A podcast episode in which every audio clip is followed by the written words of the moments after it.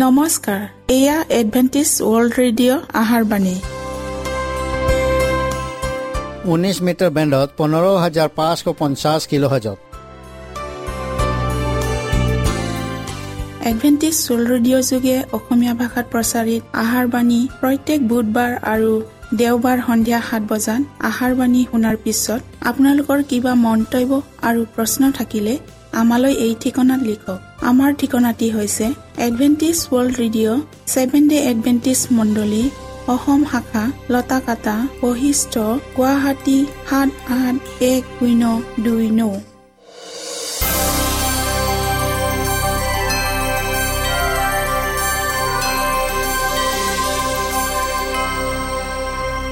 প্ৰিয় শ্ৰোতা বন্ধুসকল এতিয়া শুনোৱা হওক এটি খ্ৰীষ্টীয় ধৰ্মীয় গীত।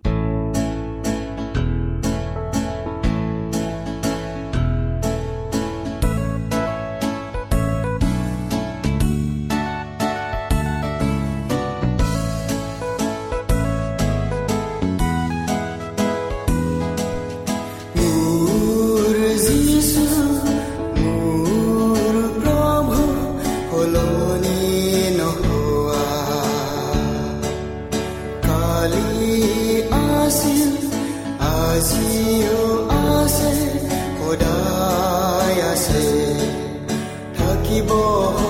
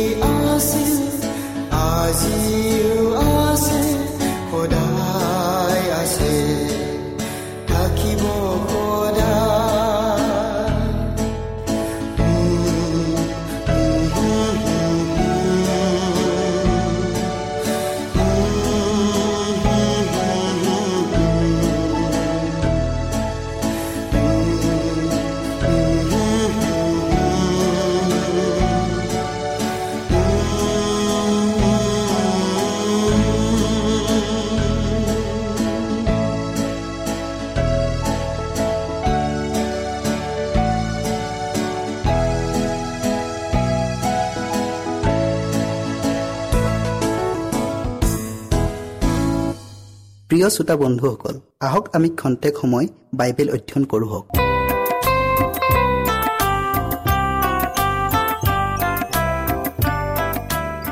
প্ৰিয় শ্ৰোতাসকল আজি আমি জীৱন ৰেকৰ্ডৰ সন্মুখীন হোৱা এই নতুন বিষয়টোলৈ অধ্যয়ন কৰোঁ হওক। অধ্যয়ন কৰাৰ আগতে আমি প্ৰাৰ্থনা কৰোঁ হওক।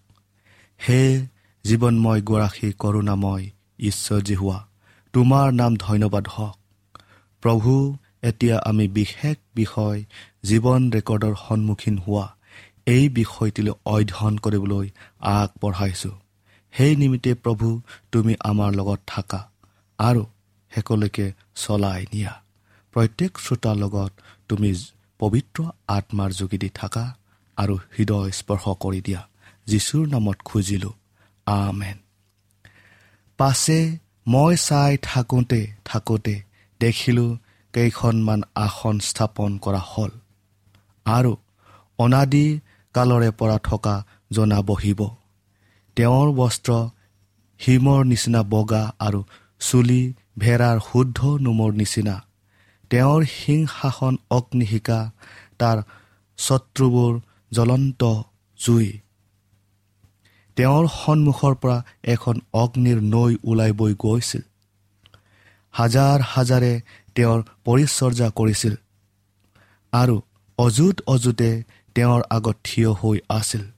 পাছে বিচাৰ সভা বহিল আৰু পুতিবোৰ মেলা হ'ল।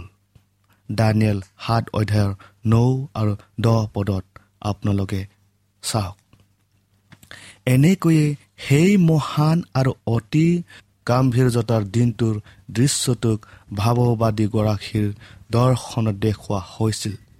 যিটো দিনত মানুহৰ চৰিত্ৰ আৰু জীৱনবোৰক সমগ্ৰ জগতৰ বিশ্বাৰৰ সন্মুখত পুনৰাই পৰ্যবেক্ষণ কৰা হ'ব আৰু প্ৰতিজন মানুহে নিজ কৰ্ম অনুসাৰে পাবলগীয়া পুৰস্কাৰ অথবা কৰ্মফল লাভ কৰিব।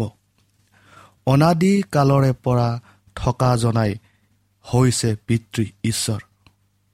গীত ৰচকে কৈছে পৰ্বতবোৰ উৎপন্ন হোৱাৰ আগেয়ে তুমি পৃথিৱী আৰু জগত সৃজন কৰাৰ পূৰ্বে অনাদি কালৰ পৰা অনন্ত কাললৈকে তুমিয়ে ঈশ্বৰ। গীতমালা নব্বৈ অধ্যায়ৰ দুই পদত তেওঁৱে সকলো বস্তুৰ উৎস আৰু সোধ বিচাৰত প্ৰয়োগ কৰিবলগীয়া বিধানৰ মূল জনাওঁ তেওঁৱে আৰু এই মহান বিশ্বাৰৰ দিনাখন হাজাৰ হাজাৰ আৰু অযুত অযুত পবিত্ৰ স্বৰ্গদূতগণ পৰিচাৰক আৰু সাক্ষী হিচাপে উপস্থিত থাকিব। মই ৰাতি দৰ্শনত চাই দেখিলোঁ আকাশৰ মেঘত মানুহৰ পুত্ৰৰ নিচিনা এজন পুৰুষ আহি সেই অনাদিকালৰ বৃদ্ধজনাৰ গুৰিত উপস্থিত হ'ল।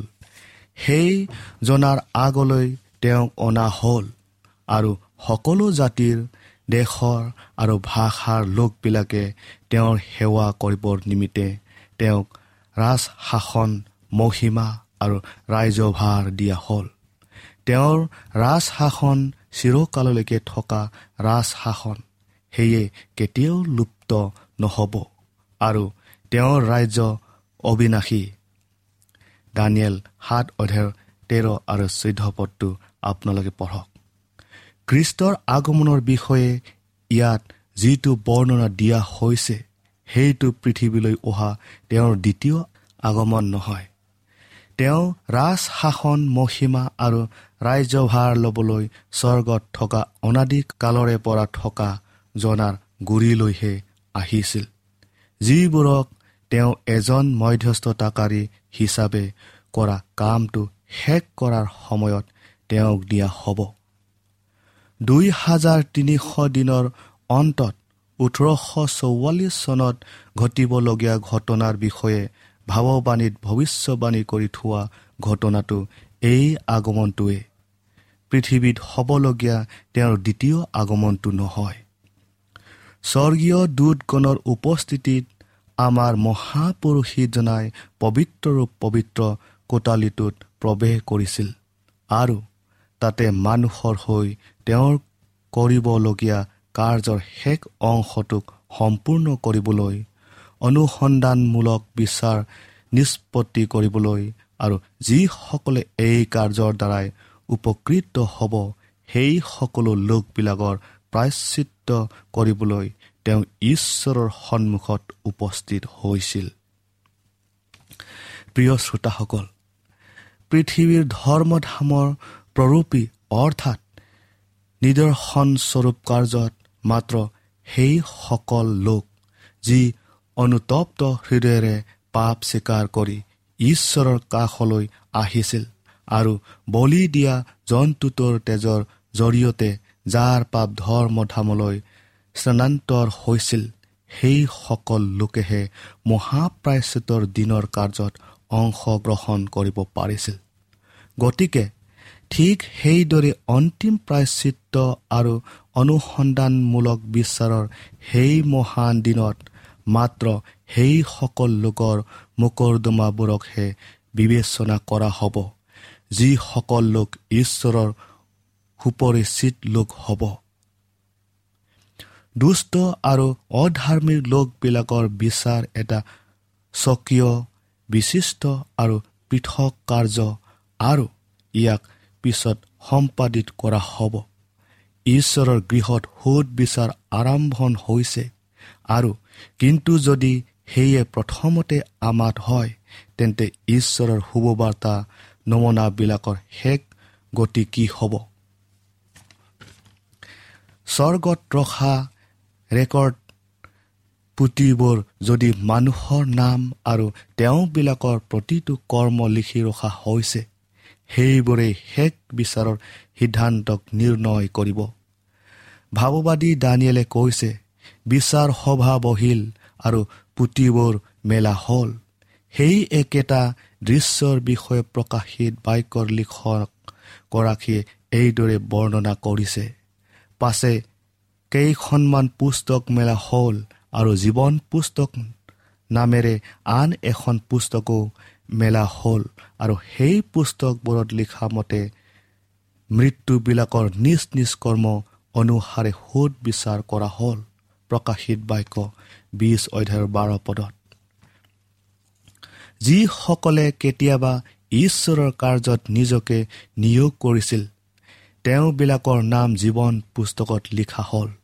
যীশুৱে নিজৰ শিষ্যসকলক এই বুলি কৈছিল আনন্দ কৰা কিয়নো তোমালোকৰ নাম স্বৰ্গত লিখা হ'ল।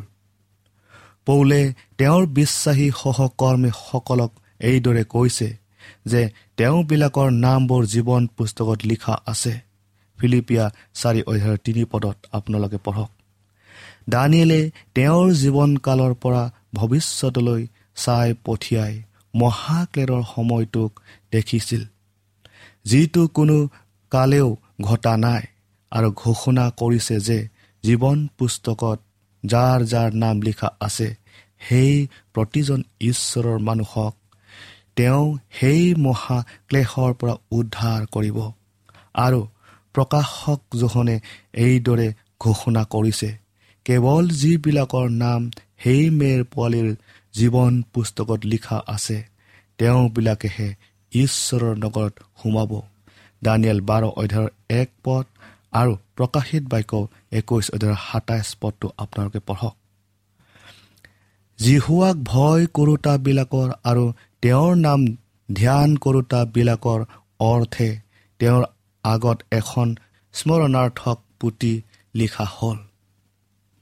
তেওঁবিলাকৰ প্ৰতিটো শব্দ তেওঁবিলাকৰ প্ৰেমৰ প্ৰতিটো কৰ্ম স্বৰ্গত লিখি ৰখা হ'ল। হে মোৰ ঈশ্বৰ এই বিষয়ে মোক সোঁৱৰণ কৰা। আৰু মই নিজ ঈশ্বৰৰ গৃহৰ অৰ্থে আৰু তাৰ নিমিত্তে কৰিব লগা কাৰ্যৰ অৰ্থে মই কৰা মোৰ উত্তম কাৰ্যবোৰ মচি নেপেলাবা বুলি কওঁতে নহিমিয়াই ইয়াকে উনুকিয়াই দিছিল। নহিমীয়া তেৰ অধ্যায়ৰ চৈধ্য পদত ধাৰ্মিকতাৰ প্ৰতিটো কামৰ ঈশ্বৰৰ এই স্মৰণাৰ্থক পুতিত অমৰ কৰি ৰখা হৈছে। ইয়াকে কৰোঁতে পৰীক্ষা প্ৰলোভন প্ৰতিৰোধ কৰা প্ৰতিটো অসৎ অধাৰ্মিকতাৰ জয় কৰা কাৰ্য মৰম প্ৰেমৰ সহানুভূতিৰ প্ৰতিহাৰ মতে প্ৰত্যেকটোৰ বিষয়ে অতি বিশ্বাসযোগ্যতাৰে বিৱৰণ দাঙি ধৰা হৈছে। আৰু কৃষ্টৰ কাৰণে কৰিবলগীয়া হোৱা প্ৰতিটো আত্ম বলিদানৰ কাৰ্য আৰু সহিবলগীয়া হোৱা প্ৰতিটো দুখ কষ্ট অপমান সকলোকে লিপিবদ্ধ কৰি ৰখা হৈছে। গীত ৰচকে কৈছে তুমি মোৰ ভ্ৰমণৰ লেখা লৈছা। তুমি মোৰ চকুলো তোমাৰ কৃপাত বন্ধ কৰি ৰাখা। সেইবোৰ তোমাৰ বহীত নাইনে? মানুহৰ পাপৰ হিচাপ ৰখা আৰু এখন পুস্তকো আছে। কাৰণ ঈশ্বৰে ভাল কি বেয়া আটাইবোৰ গুপুত বিষয়ে সৈতে সকলো কৰ্ম বিচাৰ স্থানলৈ আনিব। ত্ৰাণকৰ্তা জনাই কৈছে কিয়নো তুমি নিজৰ বাইকৰ দ্বাৰাই নিৰ্দোষী নাইবা নিজৰ বাইকৰ দ্বাৰাই দোষী বুলি গণিত হবা। প্ৰতিটো গুপুত উদ্দেশ্য আৰু মতলব সেই নিৰ্ভুল পুতিত ওলাই পৰিব। কাৰণ ঈশ্বৰে আন্ধাৰৰ গুপুত বিষয়বোৰ পোহৰলৈ আনিব আৰু হৃদয়ৰ মন্ত্ৰণাবোৰ প্ৰকাশ কৰিব। চোৱা মোৰ আগত এয়ে লিখা আছে তোমাৰ অপৰাধ আৰু তোমালোকৰ পূৰ্বপুৰুষবিলাকৰো অপৰাধ ইয়াক যীশুৱাই কৈছে। যীশুৱে পঁয়ষষ্ঠি অধ্যায়ৰ ছয় আৰু সাত পদটো আপোনালোকে পঢ়ক। মানুহৰ প্ৰতিটো কাৰ্যক ঈশ্বৰৰ সন্মুখত পুনৰ পৰ্যবেক্ষণ কৰা হয় আৰু সেই অনুপাতে তেওঁ বিশ্বাসী হয় নে অবিশ্বাসী তাক লিপিবদ্ধ কৰি ৰখা হয়। স্বৰ্গৰ সেই পুস্তকখনত লিখা প্ৰতিটো নামৰ বিপৰীতে প্ৰতিটো অমাৰ্জিত অশ্লীল বাক্য স্বাৰ্থপৰায়ণতাৰ প্ৰতিটো কাৰ্য কৰ্তব্য হেলাৰ প্ৰতিটো আধৰুৱা কাৰ্য আৰু প্ৰতিটো গোপন পাপক এনে সঠিকভাৱে লিখি ৰখা হৈছে। যি নিপুণ শিল্পীয়ে অখা চিত্ৰৰ দৰে সকলো কথাকে এবাৰতে প্ৰকাশ কৰে। স্বৰ্গৰ পৰা পঠোৱা সকিয়নিবোৰক নাইবা তিৰস্কাৰক অৱজ্ঞা কৰা কাৰ্যক অবাবতে সময় খৰচ কৰা কাৰ্যক সুযোগ সুবিধাবোৰক সৎ ব্যৱহাৰ নকৰা ভাল বা বেয়া প্ৰভাৱ বিস্তাৰ কৰা আদি সকলো কাৰ্যৰ বিষয়ে ৰেকৰ্ড লিপিবদ্ধ কৰা স্বৰ্গদূতগণৰ দ্বাৰাই একাধিকক্ৰমে সুন্দৰকৈ সজাই লিখি ৰখা হৈছে। ঈশ্বৰৰ বিধানে হৈছে সেই মানদণ্ড অথবা মাপ কাটি যাৰ দ্বাৰাই সুদ বিচাৰৰ দিনা মানুহৰ জীৱন আৰু চৰিত্ৰ পৰীক্ষা নিৰীক্ষা বা চালি জাৰি চোৱা হ'ব। জ্ঞানী পুৰুষ চলোমনে কৈছে ঈশ্বৰলৈ ভয় ৰাখা আৰু তেওঁৰ আজ্ঞাবিলাক পালন কৰা। কিয়নো এইয়ে মানুহৰ সকলো কৰ্তব্য কৰ্ম। কাৰণ ঈশ্বৰে ভাল কি বেয়া আটাইবোৰ গুপুত বিষয়ে সৈতে সকলো কৰ্ম বিচাৰ স্থানলৈ আনিব। উপদেশক বাৰ অধ্যায়ৰ তেৰ আৰু চৈধ্য পদত পাচনি জাকবে তেওঁৰ নিজ ভাইবিলাকক এইদৰে পৰামৰ্শ দান কৰিছে। তোমালোকক যেনেকৈ স্বাধীনতা স্বৰূপ বিধানৰ দ্বাৰাই সোধ বিচাৰ কৰা হ'ব তোমালোকে তেনেকৈ কথাও কোৱা আৰু কৰ্মকো কৰা। সোধ বিচাৰত যিবিলাকক উপযুক্ত পোৱা যাব তেওঁবিলাক ধাৰ্মিকবিলাকক পুনৰুত্থানৰ অংশীদাৰী হ'ব। যীশুৱে কৈছিল কিন্তু যিবিলাক সেই যুগৰ আৰু মৃত্যুবিলাকৰ মাজৰ পৰা পুনৰুত্থান পাবৰ যোগ্য বুলি গণ্য হয় তেওঁবিলাক স্বৰ্গদূতবিলাকৰ তুল্য আৰু পুনৰুত্থানৰ সন্তান হোৱাত ঈশ্বৰৰ সন্তান হয় লোক বিছ অধ্যায়ৰ পঁয়ত্ৰিছ আৰু ছয়ত্ৰিছ পদত আৰু তেওঁ আকৌ এইদৰে ঘোষণা কৰিছে যে সৎকৰ্ম কৰাবিলাক জীৱনৰ পুনৰুত্থানলৈ আৰু কুকৰ্ম কৰাবিলাক সোধ বিচাৰৰ পুনৰুত্থানলৈ ওলাব। জোখন পাঁচ অধ্যায়ৰ ঊনত্ৰিছ পদত ধাৰ্মিক মৃত্যুবিলাক সোধ বিচাৰৰ পিছত জীৱনৰ পুনৰুত্থানলৈ যোগ্য বুলি গণিত নোহোৱালৈকে পুনৰুত্থিত নহ'ব। গতিকে ন্যায় বিচাৰ চলি থকা সময়ত যেনেকৈ তেওঁবিলাকৰ পূৰ্বৰ ৰেকৰ্ডবোৰ পৰীক্ষা কৰা হ'ব আৰু তেওঁবিলাকৰ মোকৰ্দমাবোৰ নিষ্পত্তি কৰা হ'ব। তেতিয়া তেওঁবিলাকে ব্যক্তিগতভাৱে তাত উপস্থিত নাথাকিব। তেওঁবিলাকৰ হৈ ঈশ্বৰৰ সন্মুখত নিবেদন কৰিবলৈ তেওঁবিলাকৰ উকিলৰ ৰূপত যীশু থিয় হ'ব। কোনোৱে যদি পাপ কৰে তথাপি পিতৃৰ আগত আমাৰ সহায়কৰ্তা ধাৰ্মিক যীশুখ্ৰীষ্ট আছে। কিয়নো প্ৰকৃতৰ প্ৰতি ৰূপ মাত্ৰ যি হাতে কৰা পবিত্ৰ স্থান তাত খ্ৰীষ্ট নোসোমাল।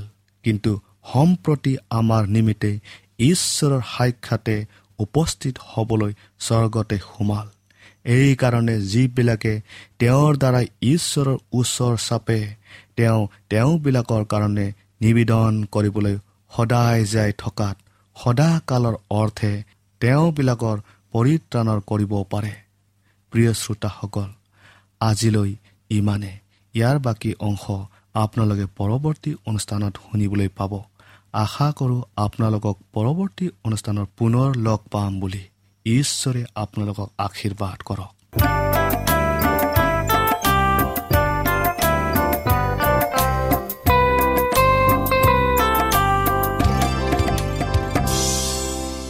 ইমানপুৰে আমি বাইবেল অধ্যয়ন কৰিলো এতিয়া আকৌ শুনো আহক এটি খ্ৰীষ্টীয় ধৰ্মীয় গীত।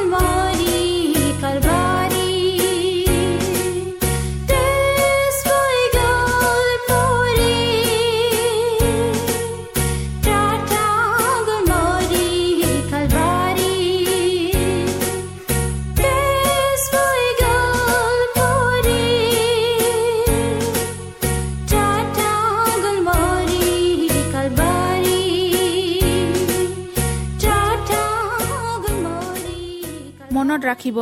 আমাৰ ঠিকনাটি পুনৰ কৈ দিছোঁ।